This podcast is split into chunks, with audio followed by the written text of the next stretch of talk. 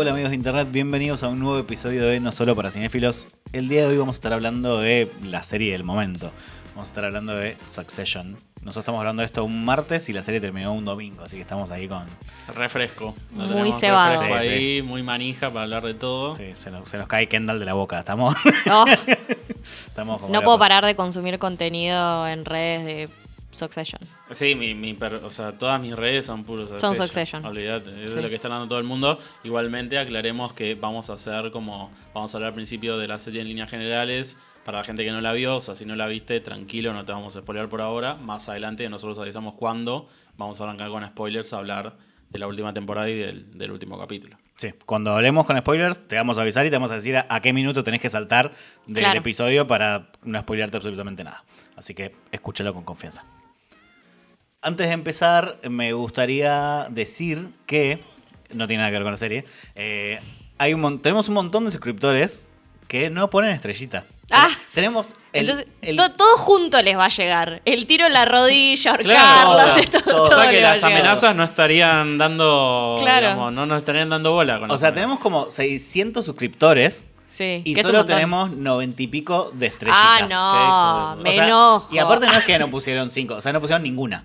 Porque de No, última, no. si quieren poner tres, bueno. No, no. O sea, O pongan no, las pon- cinco. no ponga, o Yo creo que es mejor que no pongan nada Sí, antes que no pongan yo tres, también. boludo. Por favor, pongan los cinco. O sea, van y ponen cinco si escuchan regularmente este episodio. eh, porque tampoco se condice con, con las escuchas que tienen cada episodio. Claro. O sea, hay gente que no está haciendo la tarea Muy feo de su parte. y va a morir. Va a morir. De muchas formas diferentes va a De morir. todas las maldiciones que largamos a lo largo de los episodios les van a llegar todas juntas. Sí, engualichados. Así que nada, ya hicimos el mangazo, ahora sí, vamos a empezar.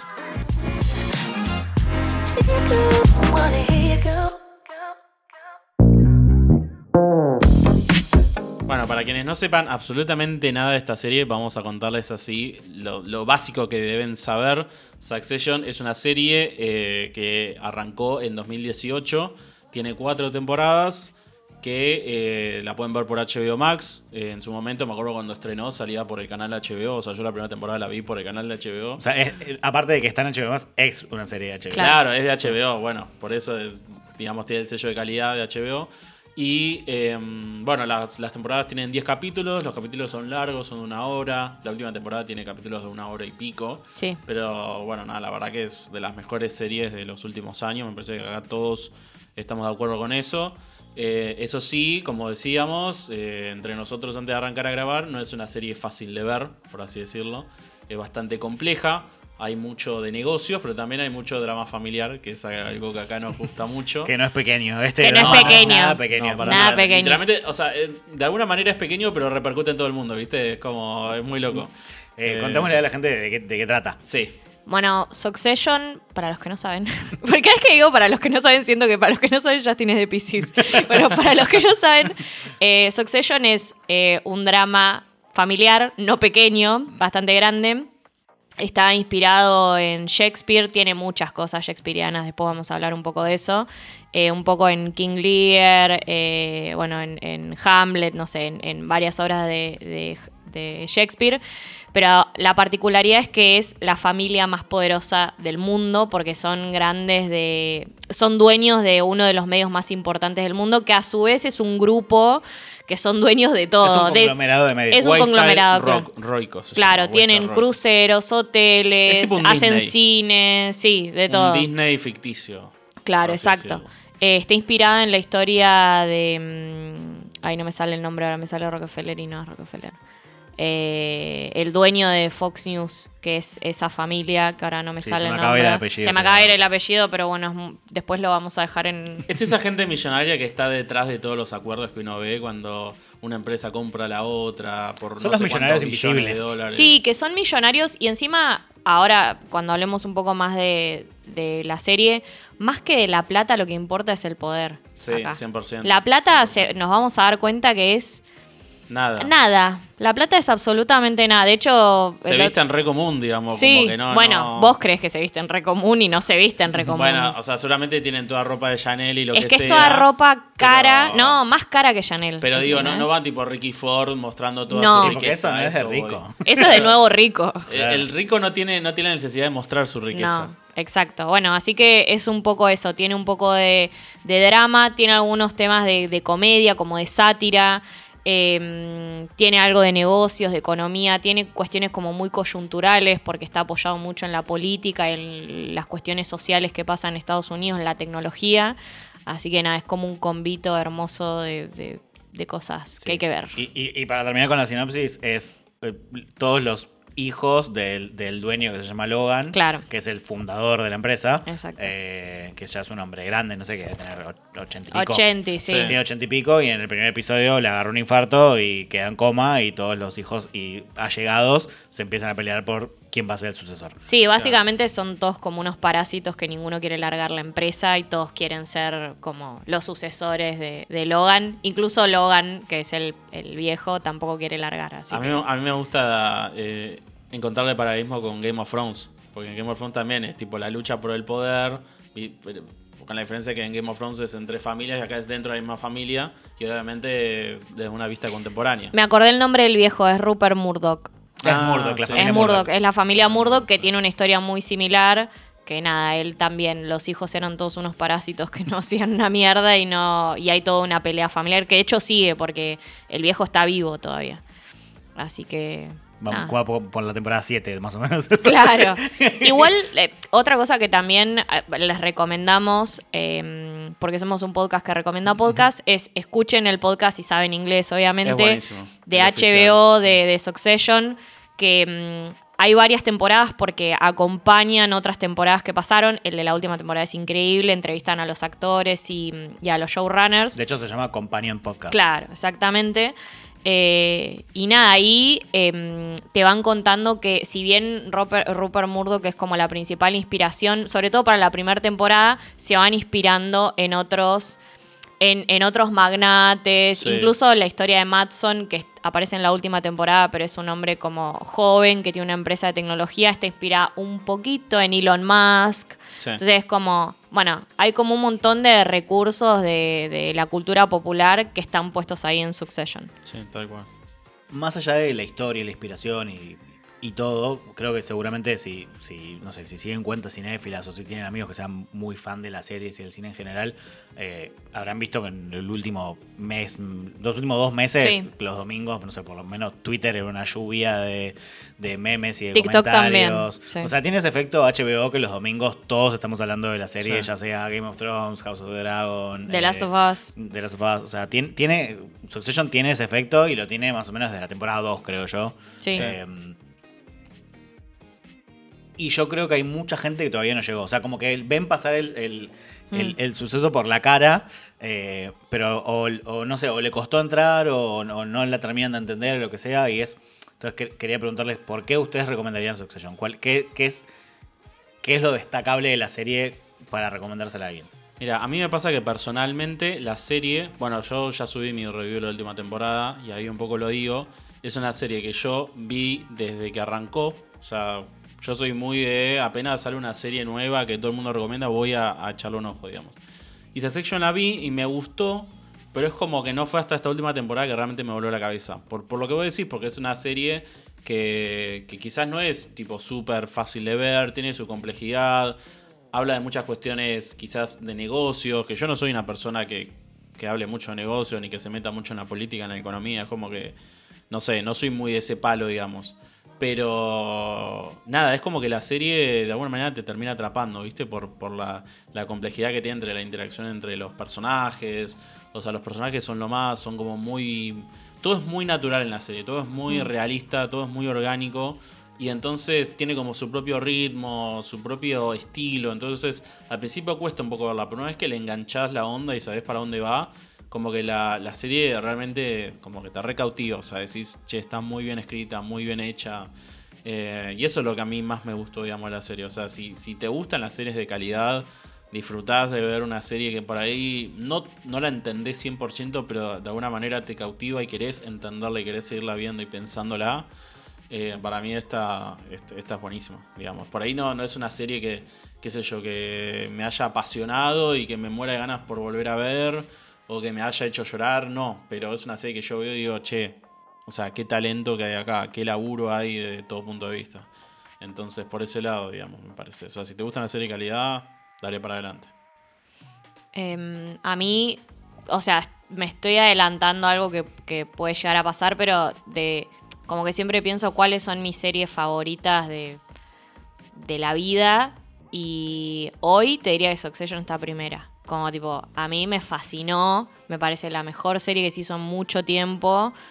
Para mí combina perfecto lo que es el humor con el drama. Yo soy fanática del drama. Tipo, a mí me gusta que haya quilombo, chisme, que, que se peleen. tipo, soy fanática de esas historias.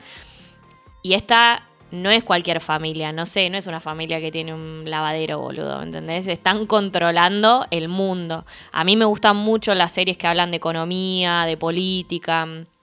Ponele la de. Ahora no me. eh, House of, eh, of Cards me re gustó. eh, Billions me re gustó. Si les gustaron esas series, bueno, Succession les va a fascinar. Porque habla de muchas cuestiones de coyuntura social y cultural eh, bajadas a un drama familiar. Y a mí, como una cosa que, me encanta más allá de los aspectos técnicos, la música, bueno, cosas que son increíbles, que, que son como detalles que le suman un montón a la serie, para mí el trabajo que hay de, de guion en conjunto con los actores que, que, que laburan un montón ese guion y hacen del personaje eh, como una cosa así súper rica y compleja, me encanta porque el camino de cada personaje en estas cuatro temporadas es súper interesante. O sea, ahora me dan ganas de, volver a verla y ver cómo esa evolución desde, no sé, el Kendall de la primera temporada, el Roman de la primera temporada, la Jeep de la primera temporada, incluso el Connor, y ver, viste, como, y decir, ah, pero terminaron así, viste. Y, y nada, y también otra cosa que a mí me gusta es cuando los, los personajes, por eso por ahí le huyo un poco a la fantasía en algunas cosas, no me gusta cuando los personajes son buenos o malos. Ellos son una mierda todos, pero al mismo tiempo te encariñas con todos y tomás bando por alguno. Entonces, nada, los sentís muy real. O sea, vos los ves a ellos y, y sentís que son personas reales que existen en el mundo. Y, y eso para mí como que le aporta un montón como de, como de profundidad y de dimensión a cada personaje. Los guiones me parecen como exquisitos. Porque incluso cuando están hablando de negocios, que vos decís, no entiendo una goma, ellos hablan con muchas metáforas. Sí. Con mucha, o, o sea, el recurso literario ahí, también si les gusta la literatura también se las recomiendo, está ahí, porque a veces están hablando de negocios y dicen, y dicen bueno, no, porque la... la como A mí me hablaríamos nosotros que de perdí a veces con eso. Por ahí, claro, como decís, hacía una metáfora, tipo decir, eh, qué sé yo, ahora no se me ocurre una, pero qué sé yo, le sacaste la punta El- del lápiz. o claro, como, o el ah, conejo no sé qué, qué, y, ¿qué? y Claro, a mí me y es encanta un- Y es eso. una metáfora de, claro, de un trato que hicieron o algo Claro, así. y porque para mí la gente en política habla así. Y seguramente. Yo creo que hablan así. Y, y a mí, y a mí me mata cuando ponele Jeep y Tom tienen, tienen a veces eh, charlas de pareja y parece, parece una charla de negocios. Sí. Es que Tipo, es- como Es parece- una- es- es una- es un ¿Estarías negocio. interesado en tener una relación real? Es como, ¿por qué estás hablando como si estuviese vendiendo algo, boludo? Sí. Son así, ¿viste? Como que tienen el negocio en la cabeza 100% todo el tiempo. Sí. Y a mí me pasa un poco con lo que vos decís que no, digamos, los personajes no son blanco y negro. Estoy 100% de acuerdo.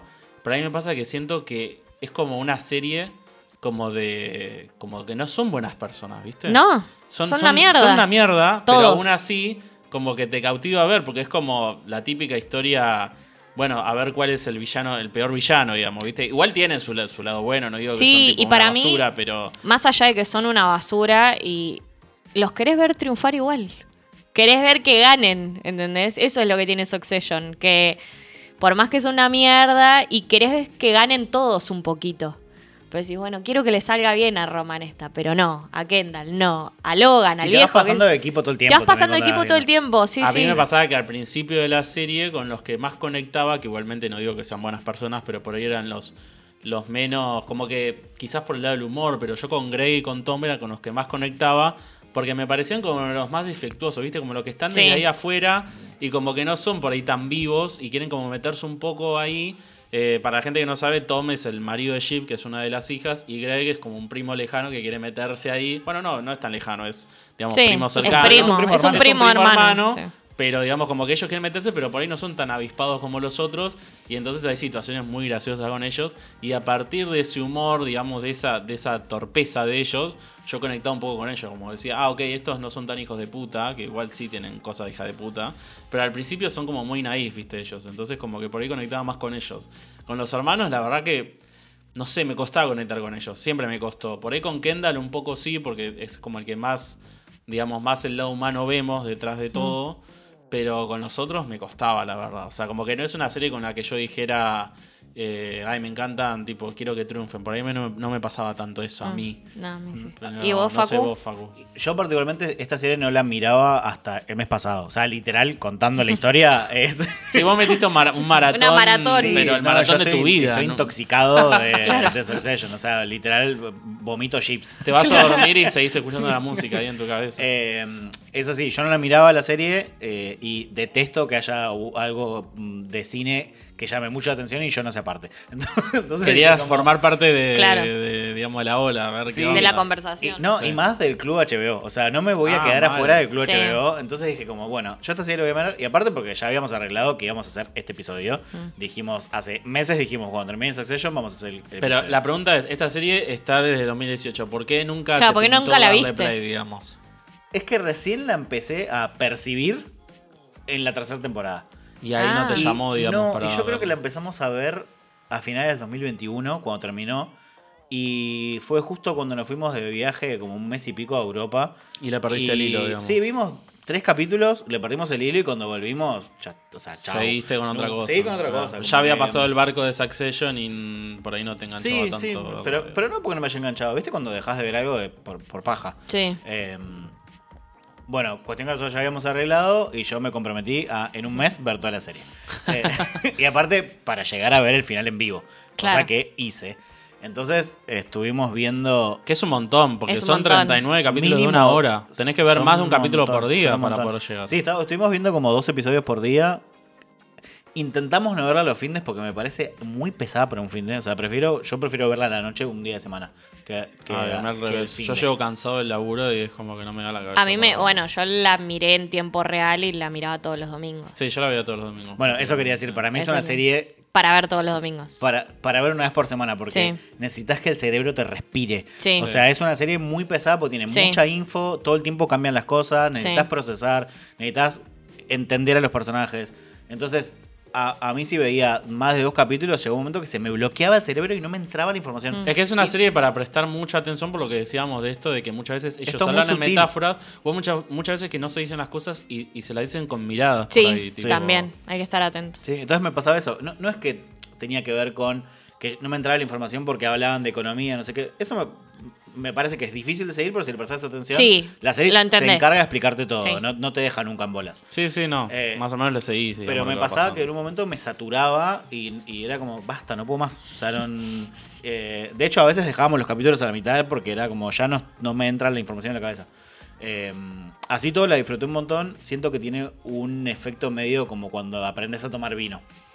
Eh, Viste que al Sí. principio como que no te gusta y Sí. te resulta difícil, pero decís como, che, si todo el Un mundo toma vino, hay algo ahí. Claro. Y después- gusto es un gusto adquirido. Después Sí. cuando cuando vos ya empezás a tomar vino, te empieza a pasar esto de, ah, qué ganas de tomar un vinito, y empezás a aprender más, y con Succession me pasó eso. La primera temporada me costó horrores, y les voy a decir la verdad, si no, no, no hubiese sido, primero porque me comprometí, y segundo porque a todo el mundo le gusta, quizás no lo hubiese seguido viendo porque no me entraba. Hmm. En la segunda temporada ya empecé a sentir como, che, tengo ganas de verla. Y eso que la segunda a mí me, me acuerdo que me resultó más compleja que la primera. Es no que no me pasa. pasaba por un tema de complejidad. Me pasaba mucho por algo que, vos, que ustedes hablaban recién.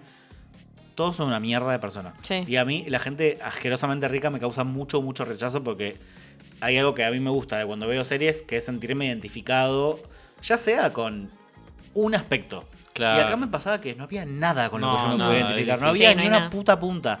Y era como, Lo ves todo desde afuera, digamos, porque vos no perteneces a ese Exacto, mundo. Veía personajes muy que no eran humanos. Hasta Claro. que me di cuenta que ellos son humanos en, a otro nivel. En otras cosas. Son, de- Claro. son demonios. Son, o sea, esas personas Sí. existen. Lo que pasa es que uno no, no se Eh, relaciona con esas personas todos los días, pero Es- no, nunca, seguramente hay personas así. y Igual son para así. mí, depende cómo te lo tomes, digo, de nuevo, son súper poderosos, son asquerosamente millonarios. No dejan de ser un papá y sus hijos. O sea, Obvio en algunas cosas hay cosas Obvio en no, común pero con cualquier mucho en familia. llegar a eso. Ok. Vamos Claro, pero no, tardé la, toda una la realidad es que tampoco lo vemos mucho con sus hijos. Entonces, digamos, tampoco es. No, pero la relación, conectar. boludo. Ah, vos decís el papá Logan. Claro, Sí. papá Logan. Ah, bueno, porque después Kendall, ponele la Ah, me familia. chupo vos la familia de Kendall. Yo digo como. Y él también. Y él también. Bueno, no, pero a digo, Kendall lo amo. Pero Logan. No, Pero no a es él un- le chupa huevo su familia. Pero digamos, no es un papá cariñoso que decís, ay, mira qué linda la relación. Por eso. Es una relación de mierda. Por eso, vos tenés una, relac- una relación fantástica con tu papá. Bueno, no, pero no así. Boludo. Bueno, boludo, pero por eso hay cosas, ponele cosas que hablan con la mamá. Yo no digo que todos tengamos una relación de mierda con nuestra familia. Mamá, perdón si estás escuchando esto, todo bien con ustedes.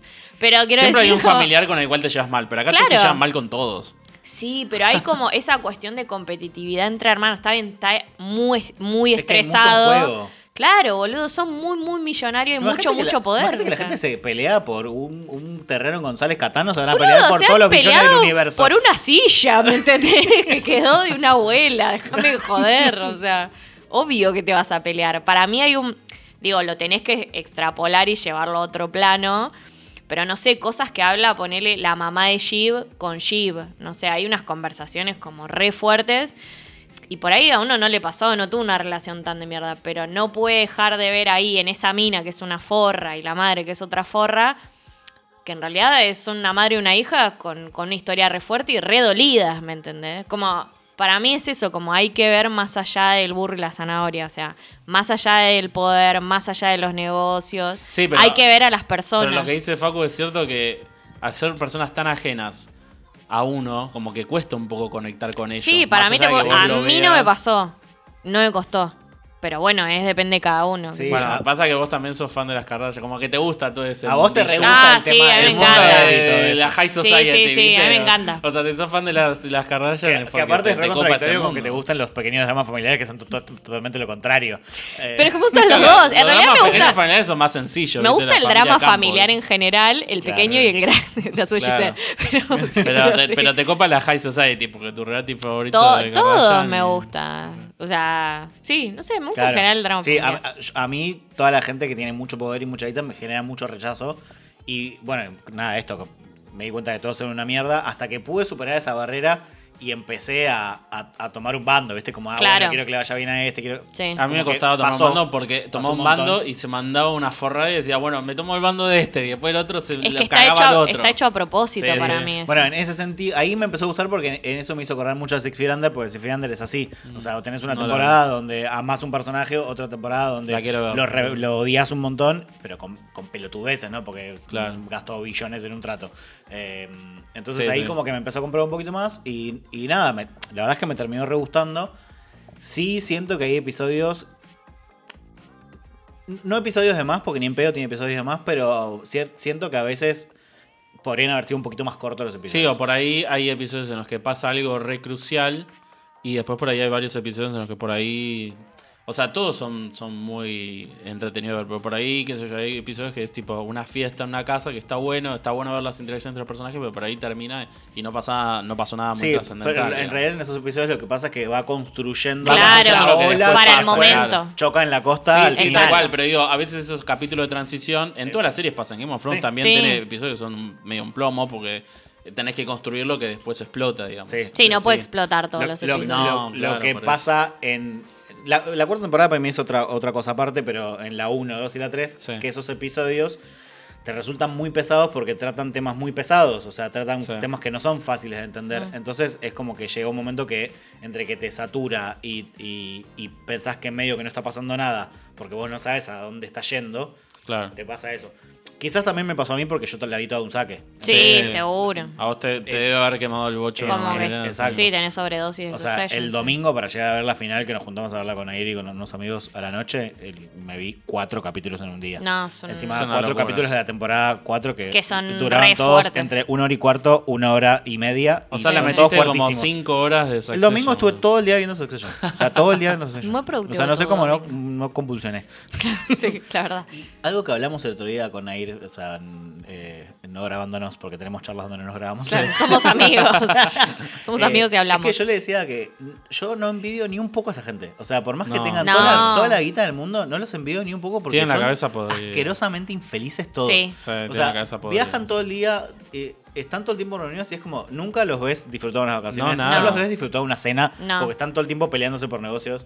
Eh, todas sus relaciones interpersonales son horrendas, porque se odian Mm. con los hermanos, se odian con los padres, se odian con sus parejas. Nadie es feliz. Es que llega un punto que tenés tanto que, es como que, bueno, ¿qué más vas a querer? Y poder, porque como decís, Sí. o sea, el dinero ya para No ellos. No, no, no, no lo necesitan, o sea, ya lo tienen de sobra. Entonces llega un punto que, claro, están en un yate en el medio del Caribe y dicen, ¿qué hijo de puta, mira dónde están? Y le chupan un huevo, están ahí Y ellos hablando no de están negocio. disfrutando nada. Es que además es gente que nació así. Claro. ¿Entendés? Sí, no sabe lo que es otra cosa. Claro, está, no está acostumbrada a menos que eso. Su normalidad es eso. Claro. Eh, y, y también eh, algo que me- quizás me costó mucho a mí, pero a nivel personal, como esto que decía que me causa mucho rechazo, yo todo el tiempo pensaba, vendé toda la mierda y podés vivir vos, tus hijos y tus nietos toda No. su puta vida siendo No, no hay millonarios. serie si, Si- hacen eso. No, obvio, pero digo, como eh, lo pensaba como a nivel Porque- personaje. No, porque mentalidad de pobre tenemos nosotros. Sí, pero no, o sea, es como, lo, lo que yo digo es como, literal puedes vivir vos, tus hijos, tus nietos, toda su puta vida siendo ricos con la plata que haces de la venta. Claro, pero eso es mentalidad de pobre, por eso te digo. Para mí llegó un punto donde que lo está el otro pobre, día. ¿no? No, yo también, yo pienso, yo pensaba lo mismo cada tanto, pero obviamente digo, si, si no sucede, no hay serie. Pero es como que la plata es un círculo. Y bueno, está ahí.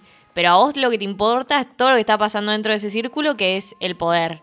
Entonces, la plata es como, bueno, en vez de estar en eso, en vez de ser la historia de una familia en una lavandería, no sé, pues estoy con la lavandería, pero bueno, estoy con esa. Eh, es la historia de una familia que tiene un montón de plata. Ese, incluso para mí, yo haría el ejercicio, para mí no estaría mal, de hacer el mismo drama familiar con que se estén peleando por una lavandería Por una boludez, o claro. por una boludez. Y es lo mismo, pasa que lo otro, lo otro tiene como el contexto y, y el condimento de el poder, están eligiendo al presidente de Estados Unidos, ¿me entendés? Como que hay toda una historieta que- así de rim No, además es la competencia también. Es la competencia de quién gana. O sea, que no, le voy, no voy a dejar Es que, que la plata que mi no hermano, que mi hermano gane. Es Es, el eso. poder. O sea, Es que- es, es ser el ganador, Mi, digamos. mi conclusión es que Succession es una serie sobre gente adicta Al poder. poder, O sea, 100%. Kendall, bueno, es adicto a las drogas también, pero, Sí. pero todos son gente adicta al poder porque en realidad nadie necesita nada. No. necesitan nada porque con Pero- vender pero además- solo sus acciones pero además y sí. irse a la mierda pueden vivir toda su Sí, puta pero vida. además para mí es ganarle esa competencia. Porque si ellos le dicen, bueno, sí, vos tenés tu empresa y vos tenés tu empresa. No, ellos van a querer la Westa Roico porque es la Sí. empresa de la familia. Ellos van a querer ganar eso. van a querer ganarlo a los demás. Sí, por eso, Es para mí es una serie sobre gente adicta. Sí, sí, sí. sí. Sí, Y, y- 100%. y que está vacía. Sí, sí, vacía por dentro e infeliz. Es que ya tienen tanto que no, no hay con qué llenar ese vacío, digamos, que tienen. Es que, bueno, digo, están intentando llenar ese vacío emocional que tienen por el amor que no tuvieron de su papá y de su mamá, por gente que tuvo muy sola, lo están llenando con poder, boludo. Claro. O sea, no es casual que sean tan adictos al trabajo, tan adictos al poder, tan adictos a las drogas, como en el caso de Kendall, el otro que es recontra sexópata, ¿entendés? La otra que laburaba en política, o sea, están ahí digo, estaría bueno incluso charlarlo con un psicólogo, pero hay como un montón de vacíos emocionales porque no tuvieron figuras materna y paterna que están supliendo por otro lado. Para mí, no sé, es mi hipótesis. Para mí en toda la serie hay dos personajes que son felices, que son Connor, que vive una nube de pedo. Ah, lo amo a Connor. Eh, Estaba pensando en Connor. Connor- Connor es lo Eh, más. Connor es distinto, ¿viste? Con- Él tiene Connor- todo, pero le chupa un huevo. eh. Sí, pero tipo es el único que ama a una persona y la y tipo y la ama de verdad, no la ama Sí. porque es una persona poderosa. De hecho, es la única Sí. Willa es la única que es una muerta de hambre. Sí, Eh, Connor es el único que tipo dice, "Bueno, yo quiero esto y con que me des esto yo estoy bien." Pero además está bueno porque nos damos cuenta de que Connor es como es, porque en la última temporada hay un episodio donde él dice una frase como, la, la voy a decir mal, pero es como, yo ya sé que él no me quiere, como está hablando del papá. Dice, no me ama. Y yo ya me amigué con eso, por eso no espero nada. Y es, es como que. Y él está mucho más relajado, el Y chabón. en la última temporada, yo creo que siempre es obvio que Connor está en otro lado. En otro lado, Eh, sí. No, no forma parte del. No, de hecho no, no es de la, de la misma mamá. él. Claro, él es como un hermano separado, Claro. pero en todo sentido, no solamente sí, porque sí. tiene otra mamá, tiene otra cabeza el chabón. Sí, sí. Claro. Sí. 100%. Eh, bueno, y el otro personaje feliz para mí es la madre. La madre de ellos Ah, hizo sí. su vida. O Hizo sea, su vida. como, bueno, me llevé toda esta guita de este viejo, tengo mi casa hermosa acá en, en Barbados. con, me casé con un tipo que amo, Bye. tipo compro comida, tomo Claro. un vinito al lado de la pileta. Tipo, Sí, ella me pareció el personaje más invidiable de toda la serie. Sí, sí, Tal cual. sí, ¿sabes que sí? Entonces, Porque Connor por lo menos Sí. me parece un pelotudo, pero la vieja me parece viva. Viva, es 100% viva. Es una guacha igual. Y ahora, bueno, ahora cuando hagamos el, el, el parate con spoilers de la cuarta temporada, quiero, quiero, quiero volver a, A la madre. Quiero volver a Sí. la madre porque en, en el último episodio Uf. tiene algo muy bueno la, la madre para mí. algo muy eh, original que para mí tiene Succession, que no se compara a ninguna, es, digamos, cómo está filmada. Que eso para mí sí es algo, un elemento que me chocó, por lo menos a mí, cuando la empecé a ver. Porque yo decía, esto está filmado con cámara en mano, ¿viste? Como esas películas tipo ¿Te Rec. chocó de que te incomodó? ¿Te chocó de que te sorprendió? No, me incomodaba un poco Ah, al ok. principio. Porque decía, ¿viste? Como que mete zooms de la Sí. nada. a veces te sí. marea. te marea, como que no está filmada como una serie normal y al principio decís, che, ¿qué onda esto? Como no entiendo cuál es la onda. Después le cazás la onda y entendés, Te por lo acostumbras menos a mí también. Mm. me da la sensación de que es justamente para darte esa sensación de que estás ahí De en el cuarto con ellos, Mm. como para, Sí. para sumarle, digamos, eh, naturalidad y, y, y, ¿cómo se dice? Realismo a todo, porque todas las conversaciones son, o sea, están súper bien trabajadas, tipo todos los, los conectores que ellos dicen eh, tipo, hey tú, tipo, esas boludeces, esas palabritas, viste, que, que ellos tienen todas las conversaciones. Eh, las actuaciones son buenísimas, pero además el laburo de cámara hace que, como te digo, todo tenga. Se sienta todavía- natural. Claro, todo Para- se sienta muy real. Para los que no la vieron, la cámara está, la cámara, la serie está grabada con cámara en mano, con, con múltiple Mm. cámara en mano, y tiene un temblequeo constante, Sí. meten zoom todo el tiempo, tiene un- la imagen tiene un granulado que a veces hasta se pixela y se ve medio mal. Sí. Eh, para mí es excelente eso. Sí, para mí es como, buenísimo. Es como si fuera un reality y vos los estás siguiendo. Por eso debe ser mi preferido. Sí, sí. No, y además. Porque eh, mezcla todo lo que Al principio gusta. parece que es súper random, pero después te das cuenta que está todo pensado. Sí. Tipo, hay muchas veces Está que por ahí los personajes repensado. se quedan. Uno le dice algo a otro y el otro reacciona y la cámara se suma a la reacción y se queda así. Es que Y las escenas que- están todas coreografiadas. Sí, están re bien Hay un pensadas. video Parece que no, en, pero sí. hay un video en YouTube que está muy bueno que habla como de cinco aspectos técnicos de, de Succession. Es de HBO el video ese. Búsquenlo y después otro más que es sobre la música, que después charlamos de la música. Pero ahí hablan de la coreografía, porque si se fijan, Succession está filmada todos en espacios cerrados. Mm. Tienen como algo con los lugares pequeños, los chabones. Y ponele, el- cuentan con un ejemplo cuando están hablando eh, Jerry, Logan y está Kendall y Sheep también. Creo que está Frank también. Entonces está como, digo, para que se den una idea, como los viejos, digamos, Sí. la vieja guardia y los jóvenes. Y Logan están discutiendo una algo de negocios, ahora no me acuerdo exactamente qué. Y Logan está primero con los viejos hablando y opina como los viejos. Y después se acerca a Kendall y como que cambia de opinión. O sea, y te muestran el plano de la habitación. Y, o sea, como que tiene sentido cómo se va moviendo el tipo con lo que va opinando y cómo se va moviendo la cámara. O sea, mega coreografiado Sí, está todo. repensado. Repensado. Mira, para que vos hagas algo que se vea tan mal y vos lo percibas tan bien, es porque sabes muy bien las reglas. Sí. O sea, para romper las reglas hay que saber las reglas. Y, Exacto. y es, digo, es HBO. Sí, obvio. O sea, el- saben demasiado lo que están haciendo. Y, y es eso. Para romper las reglas tenés que, sa- que saberlas. Sí, además no, no en todos los episodios siempre está el mismo director, entonces como Claro. que también está bueno eso que a pesar de haber tenido diferentes directores, todos se hayan sabido adecuar al estilo de la serie, a la manera de filmarla.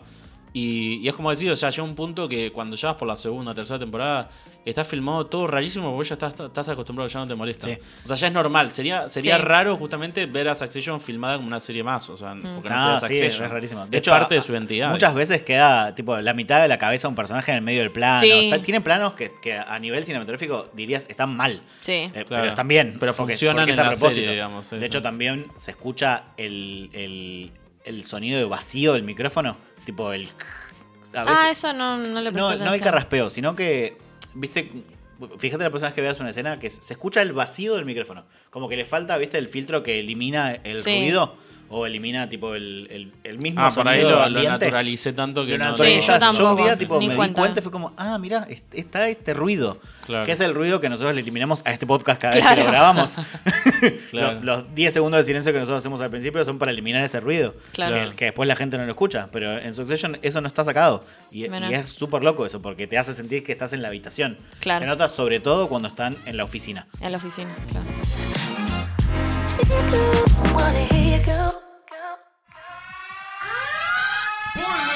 A partir de este momento vamos a empezar a hablar con spoilers, así que si no vieron la cuarta temporada, vayan a verla o no vieron el final y vuelven a escuchar esta parte del podcast. Para mí la cuarta temporada es mucho mejor que el resto. O sea, me parece que toda la serie es buena, pero la cuarta temporada me parece que subió cinco escalones de golpe. O sea, me parece que está mucho mejor la cuarta temporada. Para mí, para mí toda la serie es increíble, pero porque me gusta mucho toda la serie en su conjunto, pero es verdad que la cuarta temporada es como que, bah, tipo, no sé, la rompió. O sea, es brillante la cuarta temporada. Igual, yo sé por qué a mí me gustó más la cuarta temporada. Y es porque los ves mucho más humanos. O sea, los ves, los ves tocados, los ves a todos tocados por algo que nadie puede evitar. Sí. Que, es, que es la La muerte, de tu progenitor, o sea, de, Sí. de- de tu padre. Entonces, es- ahí es como a, a- a todos les toca de diferente manera, pero de repente todos empiezan a mostrar un costado humano que en el resto de la serie es difícil que les veas. O, o tam- o quizás que caigan tan bajo. Que lo ves mucho con Kendall y con el tema de la muerte de este pibito y cómo él va llevando ese trauma. Entonces, quizás entre todos los personajes, Kendall es el que vos ves flaquear más. Claro. Y el resto Sí. se mantiene como muy fuerte durante toda la temporada. En cambio, de repente, verlo a Roman, que es un personaje como re sarcástico y como. mm, que tiene un montón de debilidades porque es, al final es medio pelotudo. Sí. O, o ver a Jeep dudar, que Mm. nunca la ves dudar en la serie. Vos la ves siempre muy segura. En la cuarta temporada es como que la mina está ahí. "Ey, ¿qué Dudando onda?". de todo, Exacto, sí. no sabe en quién Es mierda que confiar. todos están como medio perdidos, ¿viste? Como todos. no- Y es se nota que... falta Logan. Se nota que falta Loan, se nota que falta ese faro, como que ellos se pelean por el poder, pero cuando obtienen un poco de ese poder no saben cómo manejarlo. Toman decisiones muy, tipo, como muy pasionales, como muy del momento, y después dicen, che, mandate a cagar. Roman- como- cuando Roman empieza a rajar a gente, y decís, che, pero me voy a quedar Increíble. solo, boludo. Como, ¿y ¿Quién se encarga de hacer tal cosa, viste, ahora? Sí, para mí se nota mucho en otras temporadas que digo, el viejo es el... O a mí me pasaba particularmente que, que yo le digo el viejo, pobre Brian Cox, pero Logan me pasaba que era el personaje que más odiaba y más amaba al mismo tiempo, porque Sí. yo decía, o sea, me, me- se me presentaba esa dualidad. Digo, este tipo es un hijo de remil puta, no le importan los hijos, lo único que le importa es la empresa. Pero al mismo tiempo es como, este tipo se hizo de abajo. Él laburó, él sacó la familia adelante. En un momento al final de la... mm, creo que es de la tercera temporada, le dijo, bueno, hagan su pila de dinero. Ah, me acuerdo. ¿Viste? Sí, cuando y- le saca la. Claro, y boludo, tiene razón. Es como, Claro. sí, lo gana aplausos. Porque son todos unos parásitos que viven de la empresa del viejo y nunca tuvieron que salir a, a parar la olla o a armar una empresa Que, de cero. pausa. Podrían hacerlo. Ellos Podrían hacerlo. Sus acciones podrían haber cada uno verse su De hecho, al principio de la cuarta hace. temporada, claro, y también tienen idea de hacer eso, como armar su propio negocio, que yo, que yo dije, al fin, obviamente eso no iba a pasar, porque de nuevo, si no, no hay serie. Pero claro, tenés como, como dice Fran, el, el viejo es el faro, porque el viejo en definitiva será una mierda, pero nunca se equivoca. Siempre gana. No, en un momento lo dice él, I always win, I win, Sí, ¿me sí. entendés? Y es como el viejo gana, pero claro, cuando se muere, ellos quedan como muy huérfanos. Huérfanos Sí. no solo de padres, sino huérfanos de, De de- todo. de todo, de Sí. poder, de negocio, se mandan mil cagadas. Y antes pasaba eso, que se mandaban mil cagadas y está el viejo para... Para, corregirlas, digamos, claro. Sí, y también siempre la dualidad es estoy con papá o estoy en contra de Sí, papá. sí. Nunca hay estoy en la mía. Siempre, No. siempre es estoy del lado de papá o estoy en el lado, el- Sí. del otro lado. Sí. Eh, y eso también hace que estén perdidos. Sí. sí, por eso si ven incluso los pósters de otras temporadas, siempre hay dos equipos, están todos enfrentados, ¿viste? Siempre Porque están todos divididos. Eh, bueno, en eso también otra vez me hizo acordar mucho a Under, que en la última temporada está todos en cualquiera. Que vos no sabés para dónde va a salir disparado cada uno. Mm. Eh, y en Succession pasa Sí. lo mismo. Vos sabés cuál es como el plan de negocio de cada uno, pero sabés que cualquier boludez que pase, sabés que cualquier boludez que pase los va a desestabilizar o ellos van a intentar irse por el lado del más poderoso. Como que no tenés idea de dónde va a terminar. De hecho, bueno, pasó eso. Hasta los últimos minutos. No sabemos qué iba a pasar. idea No, era tremendo. pasar. A mí me pasó que tipo yo estuve de viaje y volví y dije, bueno, voy a ponerme al día con la serie. Tenía que ver cuatro capítulos. Y era tremendo cómo todo iba cambiando de un capítulo Mm. a otro. O sea, de un capítulo a otro, como que esta traicionaba a otro, el otro le... Era una telenovela mexicana. Pero o sea, yo tremendo, amé. tremendo Pero cómo cambiaba todo, tipo de un capítulo a otro. Bueno, y a mí la última temporada como que también me pareció superior a las demás, o sea, el tercer capítulo, nada, impresionante, Mm. increíble. Y te- es como que siento que el- esta temporada tiene como capítulos muy buenos. Sí. O sea, el octavo me encantó también. Sí. O sea, yo me acuerdo que cuando estudiaba comunicación social y estudiaba diseño gráfico, viste que está. Nada, siempre nos decían, ¿no? Porque los medios controlan todo. ¿Viste cuando te lo dicen en el, en el colegio? Decís, ah, los medios controlan todo. Pero acá lo ves. Acá lo ves, tipo, ves cómo ellos deciden quién carajo va a gobernar eh, Estados Unidos. Y es tremendo porque al final, por una pelea entre ellos, por un pequeño drama familiar, entre comillas, terminan decidiendo el futuro de toda una nación, ¿viste? Es tremendo porque. Bueno, Chip se lo dice, no me acuerdo Claro. a quién. Sí. En un momento le dice, es, es- es tipo, estás hablando del futuro del país. Claro. Va mucho más allá de nuestra empresa. Claro, pero al final fue eso. O sea, cuando se enteraron que ella los traicionó y fue, bueno, vamos en contra de Chip. Y, y, vota- y fueron por el otro, cuando en realidad ellos sabían que era mucho peor. O sea, Kendall sabía que eso iba a afectar a su familia.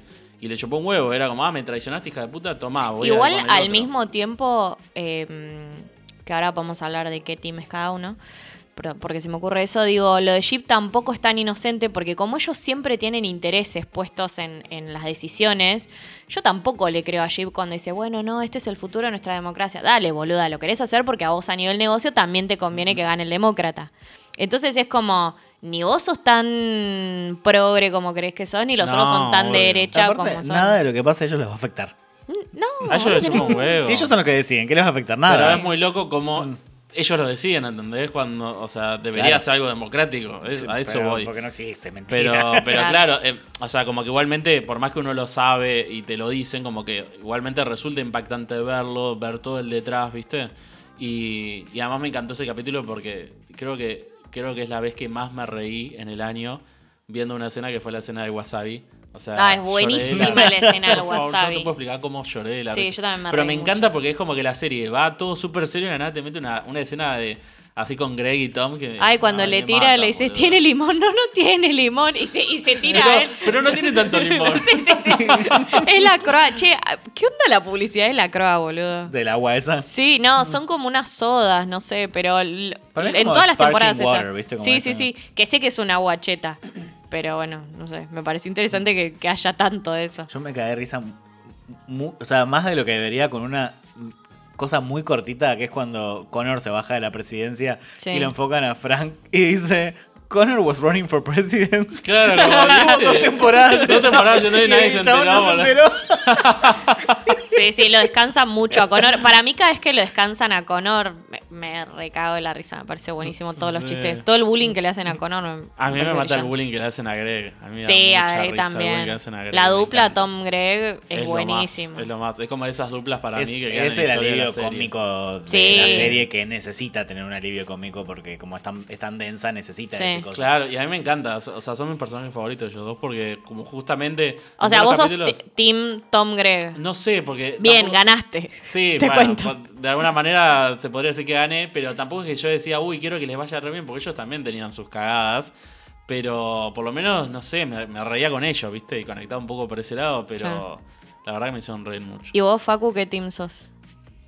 No sé, no sé. O sea, a mí me pasó que yo desde la temporada 1 sostuve siempre que Tom era el personaje más malo de todos. Sí. Porque todos son una mierda. El viejo para mí es el más malo. Pero Sí. el viejo sabe que es malo. Tom cree que es bueno.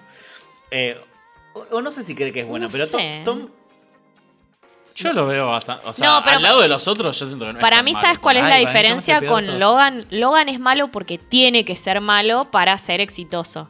Pero Tom es, o sea, para mí el problema con Tom y Greg es que ellos vienen de otro lugar, ¿no? ¿Me entendés? No son, no son parte, ricos de cuna, no sí. son ricos de cuna, claro. Entonces, Tom se hizo malo, a sabiendas. Se Y- corrompió. Y, disfruta de su maldad.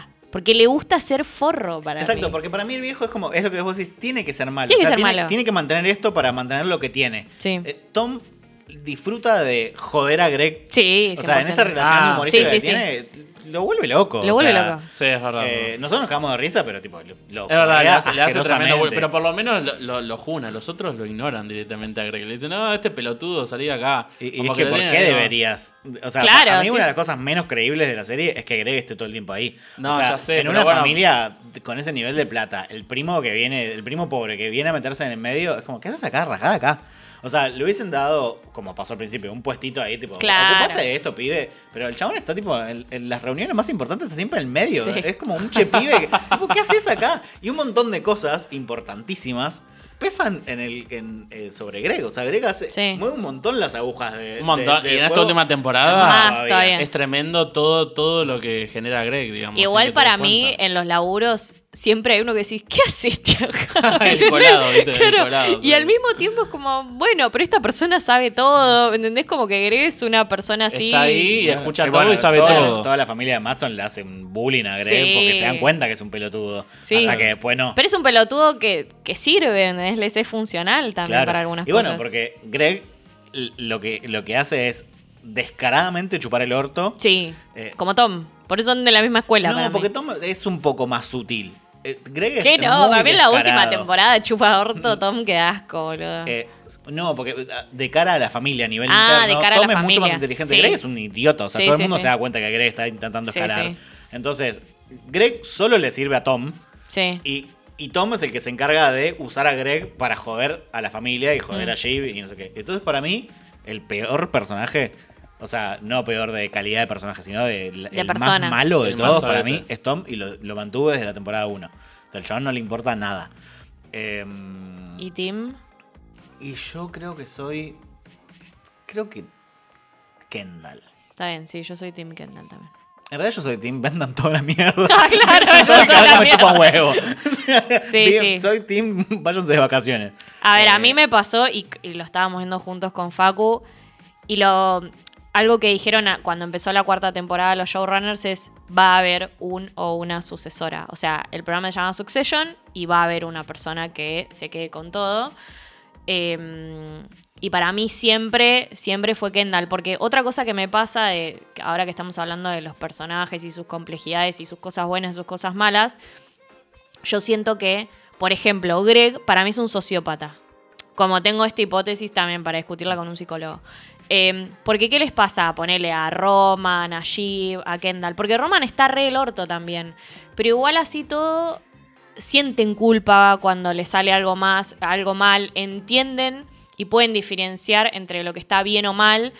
Después deciden ir por lo malo, pero saben diferenciarlo. Para mí, Greg, todo lo que hace, tipo su acercamiento, todo, es como que el chabón está en otro planeta, está como que no registra lo que le pasa a la gente, no registra sentimientos, y a él nunca lo ves Y como... tampoco se siente incómodo. él. Claro, él no se siente incómodo, no se siente ni triste, ni, ni feliz, ni siente culpa. ¿Sabes qué leí?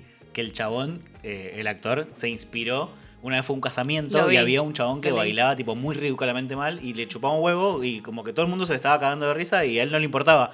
Y él agarró eso para hacer a Greg. Como, bueno, y Greg tiene eso. Todo el Sí. tiempo todo el mundo lo, lo, lo bardea, se le ríe en la cara. Él queda todo el tiempo como un boludo y no le importa. Yo Pero otra no cosa, claro, yo otra cosa que vi también es que el chabón se daba cuenta de que tenía como que incomodar y hablar mucho sin decir nada. Porque Greg habla mucho y no dice nada. Entonces, lo que hacía es se iba a ponerle a una tienda departamental, como le dicen eso, como si te vas a un shopping, y se ponía a hablar con la gente de la nada. Y se dice increíble la cantidad de tiempo que puedes estar hablando con alguien sin decir nada. Como que también eso hizo esos ejercicios. Como cuando Lizzie Tagliani habla en Sí, complicado. sí, es así, es un Greg, sí, sí. Y bueno, y yendo un poco para el al final, digo que a mí, me enc- va, digo, todos los finales de temporada de Succession son increíbles. Eso sí, no me decepcionó para nada. Yo sabía que a mitad del capítulo era como todo, ay, familia feliz, sí, Sí, los tres. toda la mierda Era obvio que se iba a ir sí. toda la remierda, no sabía cómo, pero sabía que se iba a ir toda ¿Pero la mierda. contenta con el final, digamos? Sí, a mí me encanta que, que así me, me- que justo o sea, o sea, que, siendo que Tim Jim sea- Kendall y que él haya perdido, igualmente te gustó. Y, o sea, me, me pone mal por Kendall, pero es mentira la serie, así que. pero, Pero yo vi mucha gente enojada en Twitter, ¿eh? No, no, Yo estuve viendo mí- gente enojada, tipo, ah, el peor final de. No, la no. serie, Ah, yo todo el mundo que. que- A mí me encantó el Igual final. yo entré, o sea, yo lo Mejor que vi son las, las, las reacciones en caliente. O sea, apenas salió, entré a ver qué, qué decía la gente y veía bastante, por lo menos en Estados Unidos, porque yo sigo algunas cuentas de, tu- de Twitter de Estados Unidos y veía bastante gente como enojada. Es que la gente Yo está. quedé contento con el final, o sea, me parece Sí, que estuvo bien. Para mí la gente estaba como muy encariñada con el personaje de Kendall. y querían es que el, gane a toda costa. Porque es el que tiene los, los bajos más bajos y los altos más altos. Sí. Entonces vos Y es el que- protagonista, alguna Es el protagonista. Vos querés que gane Kendall. Pero para mí tiene un montón de sentido que Jeep se haya dado vuelta porque se dio cuenta, es como, ¿soy la hermana del CEO o soy la mujer del CEO? y, la, y la madre del hijo. Y la decía. madre del hijo del CEO. Y, amiga, para mí no está mal la decisión que. Tal Sí, cual. podremos decir una falluta, qué sé yo. Está bien. Y además Kendall, para mí, lo hablábamos recién un poco con vos, Fran, no es que Kendall quiere la empresa para, no sé, romperla. Kendall quiere la empresa, pues es un capricho para mí de él, Sí. ¿entendés? No, y además hay algo muy importante que dice en este último capítulo que él se lo confiesa a los hermanos, que es, ya desde los siete años el Sí. padre le dijo que iba a ser el CEO. Entonces él toda su vida la trazó para, Para cumplir eso. eso. que le Es la adjudicó historia de su papá Es la puta historia de a los siete Sí. años, boludo. Entonces, claro, ¿cómo no vas a tener la- el bocho quemado y sentir que tu propósito en la vida es ser eso si ya a los siete años tu papá te dijo, vos me vas a suceder a mí? Entonces él pide toda, toda su vida...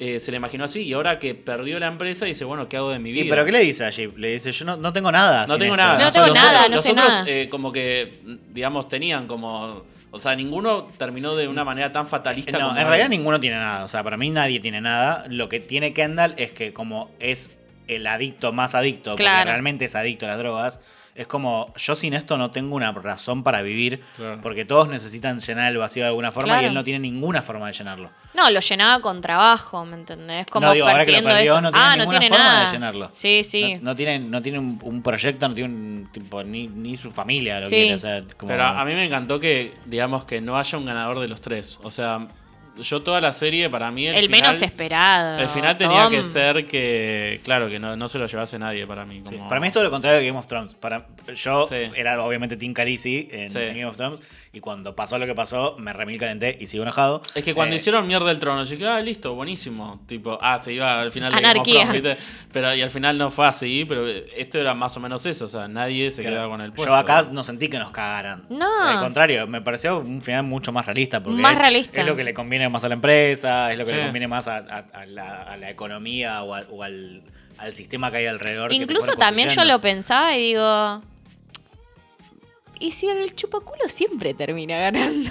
Que es el caso de Tom. Era obvio que Tom iba a terminar. Y se lo merece, está bien, ¿viste? Como Tom no- la hizo re bien. Tom lo hizo re bien, tipo, bien por Tom. O sea, para mí estuvo bien. Lo de Matson también me encantó. Sí me gustó que, que siento que lo hicieron para el fandom.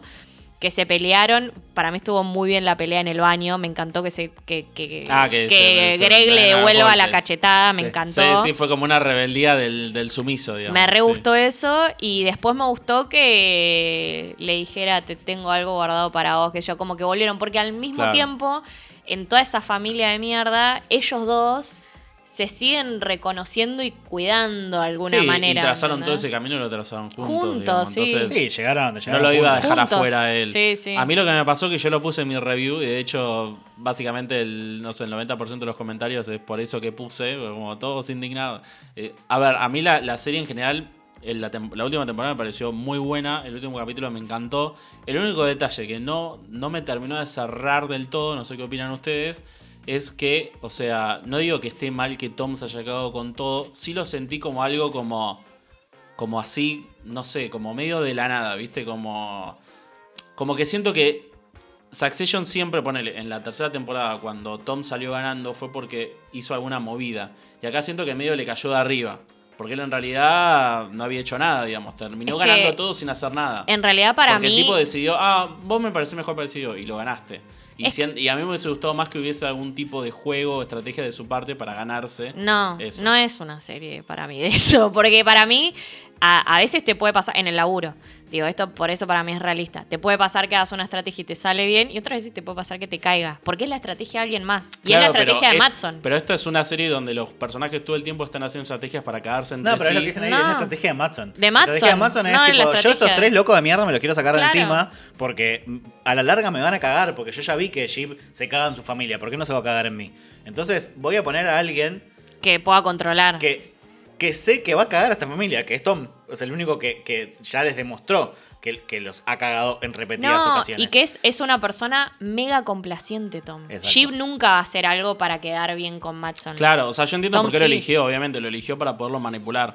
A mí quizás lo que me faltó fue como, no sé, un poquito de trabajo hacia eso, pero qué sé yo. Eso es Para mí el trabajo igual está de Matson y, el- y el at- vi algo en TikTok también que me pareció interesante, que cuando están en el velorio, que dicen, ahí ya sabíamos que Tom la iba a pegar, porque Matson le pregunta a Jeep, ¿y dónde está tu marido? No sé qué, y como que le pregunta, y claro, son cosas que por ahí nosotros y le pasamos pregunta por por, alto. una embarazada. Sí, O sea, que Jeep está embarazada no es nada menor. no, no es menor. No es nada menor. O sea, la mina va a tener que parir, tomarse una licencia. Y, y, y Matson es un chabón remachista que no quiere. eso. Puede ser que volviendo a ver los últimos capítulos me di cuenta de detalles, porque yo no volví a ver los capítulos una segunda vez. Por ahí viéndolos de nuevo digo, ah, mira, acá ya se estaba construyendo Igual un yo poco. entiendo Viendo vas, la ¿eh? serie, como que sentí que fue muy de repente, como de una escena a otra de la nada Tom ganó todo. No, igual yo entiendo a dónde vas. Me Quizás a vos te, chocante, te- te no faltó que Tom labure para eso. Sí. Pero para mí no es que es un laburo de Tom. Igual Es- yo No, entiendo, no es muchas laburo de veces Tom. en el laburo uno gana un puesto de culo porque tuviste suerte. No, y- no de culo. Es porque alguien te eligió. Te, te agarró Y- con el dedo y dijo, esta persona me... Claro, Sí. me Claro, sirve esta persona A lo que me acá. refiero es que por ahí te lo, te lo ganaste de arriba, como que no hiciste nada y bueno, tuviste justo la suerte Para de que mí- te eligieron, digamos. Sí no. Seguro que hiciste algo antes. No hiciste algo específico para eso, pero por ahí sí hiciste algo antes. Pero Para digo, mí no es que él hizo algo para ganárselo, se lo dio porque sabe que lo puede manipular, ¿entendés? A eso me Sí, refiero. por eso. Sí, para claro. mí es un... Pero también, para mí, lo que le pasa a Tom es consecuencia de lo que hacen los hermanos. Sí. O sea, los tres, los tres hermanos se mandan tantas cagadas de Claro. cara a Matson que, que Matson elige a Tom para no elegirlos a ellos. Es el menos peor. Claro, pero Exacto. digo. Sí, sí, sí, o sea, entiendo. No sé, a mí es como que. qué sé yo. Pero bueno, igual está bien, está bien. Es un detalle, nada más. Pero, pero en general me, me, me gustó. Yo le hubiese cambiado una cosa muy chiquita al, al final para que tenga más efecto sopapo, que yo lo disfruto mucho. Yo no hubiese mostrado la charla entre Matson y entre Tom. No la hubiese mostrado. Y La de la cena, sí, o sea, no hubiese mostrado la oferta y me hubiese desayunado con enterarte que es Tom por atrás, como se lo entera Jeep. Claro. ¿Entendés? Como me hubiese gustado que agarren ese punto de vista de los hermanos Mm. y te lo den a vos. Porque claro, como vos ya sabés eso, y cuando ves que ellos están recontentos tomando un batido de caca en la casa, cantando Party in the USA, eh, decís, falta media hora, esto va a terminar mal. Claro. Entonces, si vos no hubieses sabido que Tom era la otra persona, de repente te, te encontrás el, el- el cachetazo. Puede ser, sí. Enterándotelo con Jeep. no lo había pensado. Para mí igual esa charla, la importancia más allá de, de, de porque le cede eso al a- el CEO a, a Tom, es también porque termina de construir el personaje de Matson. ¿Entendés? Ahí diciéndome, me la quiero coger allí. yo. Como todo eso Como que blanquea muchas cosas. Blanquea digamos. muchas cosas en esa No, y conversación. además imagínate que a mí me pareció sacado de la sacado de la galera entre comillas, porque no quiero que suene como ah, una mierda, no. Pero un poco de repente eso, si- sin ver esa conversación me hubiese parecido todavía más chocante. Che, ¿y este por qué? Como, o sea, sí, después pensándolo lo entendés, pero quizás esa conversación yo siento que está como para que uno termine de hilar. Ah, ok, esta, esta es la traición a ella. y Por algo está, otro, pero yo sí, me sí. imaginé la escena No, de. hubiese estado buena yo me esa imaginé la escena de Tom entrando a firmar por el pasillo sin que vos supieras que era él. Y Sí. es como desmayo, desmayo Claro, masivo. sí, ¿entendés? surprise. Es como boludo, ¿qué pasó acá? Sí, puede ser. Eh, pero nada, yo qué sé, no, no le critico nada. ¿Vos, vos qué querías decir de la mamá? Ah, que la madre en el último episodio, cuando cae ese boludo a venderles no sé qué mierda, que la madre le dice, Sí. yo ya se los dije. Y de hecho, es lo que ella intenta hacer en el final de la tercera temporada, cuando les, les saca Sí, estos derechos sacas de la el empresa. poder, sí. Eh, la madre quiere que, que la gente, que ellos vivan una vida Sí, real. Y sí. es como, vendan toda la mierda, dedíquense, hagan otra cosa, salgan de, Sí. esa- de ese pozo de mierda como salió ella. Mm. Eh, Y la rebanco, la rebanco porque, porque es lo que yo pienso que haría en, en ese lugar. Sí. Como, ya está, basta. Pero es como que hasta que ellos no se alejen de eso no van a no van a saberlo. En el momento ellos están metidos con eso, pero por ahí cuando se alejen, por ahí este final es bueno para ellos. Es O que sea, ya está, se alejan. la, la sonrisa de Roman del final. Ahora, ahora, Sí. es ahora están. por fin. Por fin. Claro, ahora están tipo dolidos con eso, pero a la larga le va a terminar haciendo bien. Es que Roman para mí es el que al final lo tiene más claro cuando le dijo, nosotros no importamos, te juro que no importaba, y se lo dice un montón de, veces, claro. Se lo dice a Kendall cuando, cuando Jeep ya se fue y y ya está todo prendido fuego. Y es como decís, bueno, al final Roman es el más loco, pero es el que está más en contacto con la realidad, ¿me entendés? Sí. Como que el chabón se da cuenta que ellos tres no son ni mierda y que no le vale nada lo que Y, están y haciendo. pero ¿sabes también por qué? Porque es parte de la construcción de su personaje. De toda la vida hice todo para agradarle a mi papá. Y no lo, no y pude. no lo sí, logré no y el viejo se murió y me, y me quedé con toda esta bronca y con todo este dolor Sí. por alguien que no me quería, que yo no quería. eh, y, y no tengo nada. O sea, Sí. me acabo de dar cuenta con la muerte de este viejo que yo no tengo nada y que nada de lo que hagamos importa. Sí, sí. Como que le, le cayó ese vacío existencial post-muerte de un ser querido que lo, lo sopapeó fuerte. Sí, Eh, por eso y busca que lo caguen a palos. sí. O sea, no, no es menor eso. Eh, así que nada, para mí esa, esa sonrisa del final de, de, de Roman. eh, Sí, como es- liberado. Siento que él aterrizó bien. Él aterrizó Él bien, aterrizó sí. bien. El, el- el que se pega el tiro en 3, 2, 1 Sí, es es Kendall. Kendall. Eh, Y Shiva, ahora que hablemos también de, de la Power Couple que cambian los roles, que Tom siempre fue el marido de Shiv y ahora Shiv va a ser la sí, mujer la de mujer Tom. de. La, Sí. ma- encima, la madre del hijo de. La madre del hijo, no, tremendo. Ese, esa degradación de, que le hicieron a Shiv me parece increíble también porque es como por cómo presentan el personaje de Shiv, que ella es como súper empoderada, una mina que laburó. De hecho, nunca laburó en la empresa ni quiso laburar, ella hizo su carrera en política. Y, y de repente que le hagan eso me parece súper realista. También todos los comentarios horribles y machistas que tienen para con ella cuando hablan del embarazo y esas cosas. Todo eso me parece súper realista porque, tipo, mira, la otra mujer que está ahí en un espacio tanto, de tanto poder es tipo mm, Jerry y bueno, y las mujeres que están en las otras empresas, pero son como todas minas en situaciones muy especiales, ¿viste? Entonces, nada, eso me, me pareció interesante la vuelta de rosca de Shiv. Sí, yo he llegado a leer a gente que decía como, uh, dejaron re mal parada a la mujer. Como- No, es realista, boludo. Es lo más realista en ese Él mundo así- de negocio. así nos Eh, tratan, eh, boludo. eh, sí, es, lo que hablábamos antes de empezar a grabar de, tipo, no, no- no hay gente, casi gente negra en la Ah, serie. no. Y bueno, en las altas esferas de poder, ¿cuánta gente negra hay, boludo? Claro. Como que Obama. O, o incluso no hay, o sea, no es casual que el otro tipo que aparece es, eh, de mayor poder es un sueco. Sí. Tipo extranjero, ¿me entendés? O sea, sueco, europeo, rubio, alto, tipo, no, boludo, después no hay. Cuando Sí. ellos se codean, creo que al principio de la primera temporada hablan con uno que creo que es asiático, ¿te acordás? En Sí. el primer capítulo. Y después, para de contar. No, la serie no tiene nada de representación porque ese mundo no tiene nada de Porque ese representación. mundo no tiene Porque es representación. totalmente realista y porque no le le chupa un huevo dejar bien parada a la mujer y.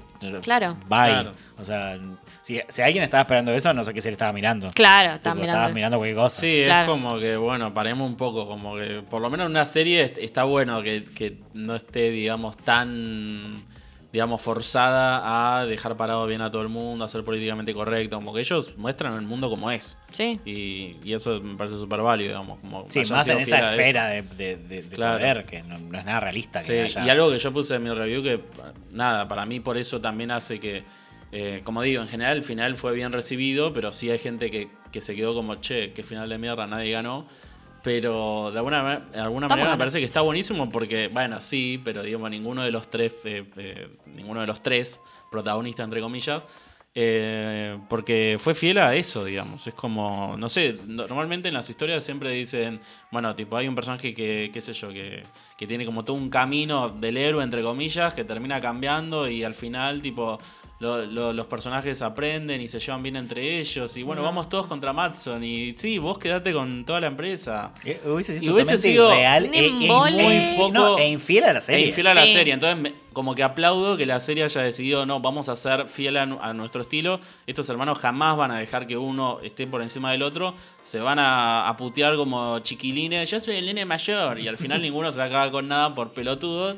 Y me encanta eso, ¿viste? Y al final sí, es un final insatisfactorio, entre comillas, pero satisfactorio porque es como debería ser, digamos. Sí, sí, como es la realidad. Que a Sí. veces también, eh, bueno, en el podcast de HBO hablan mucho con, con gente que escribió sobre empresarios. Entonces te dan mucho como el, el lado B. Va, no, sería como el lado A en realidad, porque el lado B sería la serie, ¿no? Pero como Sí. la, la realidad de todo ese mundo. Y, y hablan de cómo son las negociaciones. Hay un capítulo muy bueno del podcast que eh, hablan de Matson y hablan con un tipo que mm, laburó en Silicon Valley y laburó en Twitter y no sé, en un montón de empresas de, de tecnología, ¿no? Y le dicen, che, las negociaciones son así. Ah, el capítulo que están en el- la montaña, ¿viste? Y Sí, negocian. sí, se van, sí. Y dice, ¿son así? Sí, son así. Dice, más o menos, dice, pero son así. Entonces, como en ese sentido, me, me parece súper realista y, y que a veces pasa que una empresa compra a otra y... Y por ahí fueron dos tipos en el medio de un bosque, tipo como... Boludo, mirá lo que pasó con Twitter y Elon Musk. Más random que eso. O sea, Claro. evidentemente sucede. Bueno, Sí, algo sí, que sí. se dice siempre que la gente rica no juega al golf porque le interesa el golf. La gente rica juega al golf porque ah, jugando al golf se Hace negocios. Claro. Claro. Sí, sí, 100% es así. One, two, three, four. Eso fue todo por el episodio de hoy. Muchas gracias por escucharnos. Reinforzo, re- ¿se reinforzo se dice? No, Refuerzo. Refuerzo. Eh, reinforzo es en inglés, ¿no? Reinforce es en inglés, Eh, sí. Refuerzo la idea de pónganos cinco estrellitas y escuchan siempre este podcast. Eh, y si no lo escuchan siempre, empiezo a escuchar siempre y también pongan las cinco estrellitas. Y también quiero mencionar rápido que si les gustan las series de HBO, tenemos un episodio series infravaloradas que recomendamos muchas series de Sí, HBO. es verdad. De paso, pas- paso chapa, ¿viste? Sí, Para sí. otro episodio, si no lo escucharon, vayan Sí, Ah, a bien. sí, el, el 80% de las series que hablamos en ese episodio son de Son de HBO. HBO, así que vayan a darle play si no lo, si no lo escucharon todavía. Bueno, recuerdo que mi nombre es Facundo Mele y me pueden encontrar en Instagram como arroba melenístico.reviews. Ya soy Franco y me encuentran como arroba rincón.cinéfilo. Yo soy Nair y me encuentran como arroba Nair Schumacher. Eso fue todo, muchas gracias por habernos escuchado y nos vemos y nos escuchamos en el próximo episodio. Adiós. Fuck off.